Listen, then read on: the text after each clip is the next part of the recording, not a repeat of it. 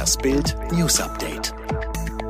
Zwei Brüder an Bahnübergang in Bayern tödlich verunglückt. Schrecklicher Unfall am Dienstagmorgen im Bahnhof Bruckberg in Niederbayern. Zwei 13 und 17 Jahre alte Brüder wurden von einem Zug erfasst und getötet. Offenbar wollten die beiden Jugendlichen den bereits am Bahnhof stehenden Zug in Richtung Landshut erreichen und liefen trotz gesenkter Schranken über die Gleise.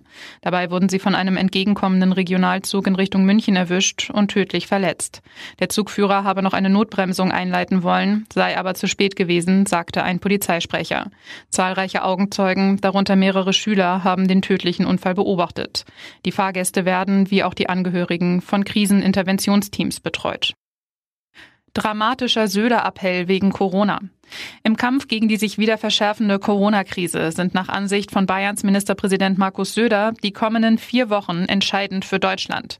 Wir müssen jetzt Corona ausbremsen, bevor wir eine echte Notbremsung machen müssen, sagte der CSU-Chef am Dienstag nach einer Sitzung der Landesregierung in München.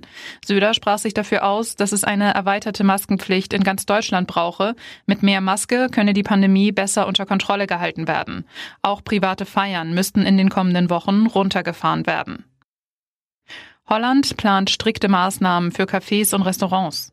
Holland in Not. Die Infektionszahlen in unserem Nachbarland explodieren. Jetzt drohen den Niederlanden weitere drastische Maßnahmen.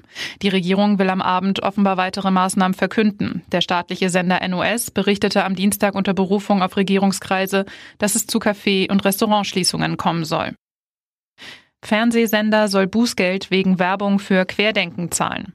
Der private Fernsehanbieter LTV aus Winnenden soll politische Werbung für die Initiative Querdenken 711 gemacht haben und dafür jetzt eine Strafe zahlen. Die Landesanstalt für Kommunikation Baden-Württemberg verhängte gegen den Sender ein Bußgeld von 65.000 Euro.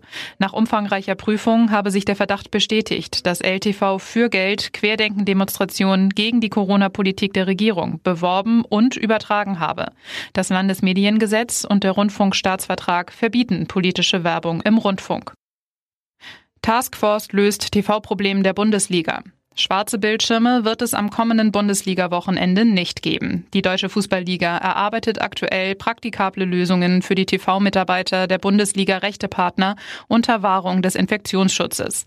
Die DFL erklärte, angesichts der jüngsten pandemischen Entwicklung auch in Deutschland befasst sich die Taskforce Sportmedizin Sonderspielbetrieb derzeit intensiv mit dem Ablauf bezüglich der Zulassung der im medizinisch-hygienischen Arbeitsschutzkonzept berücksichtigten Personengruppen zu den Stadien. Aktuell deutet deshalb nicht nichts darauf hin, dass am Wochenende keine TV-Bilder von der Bundesliga zu sehen sein werden.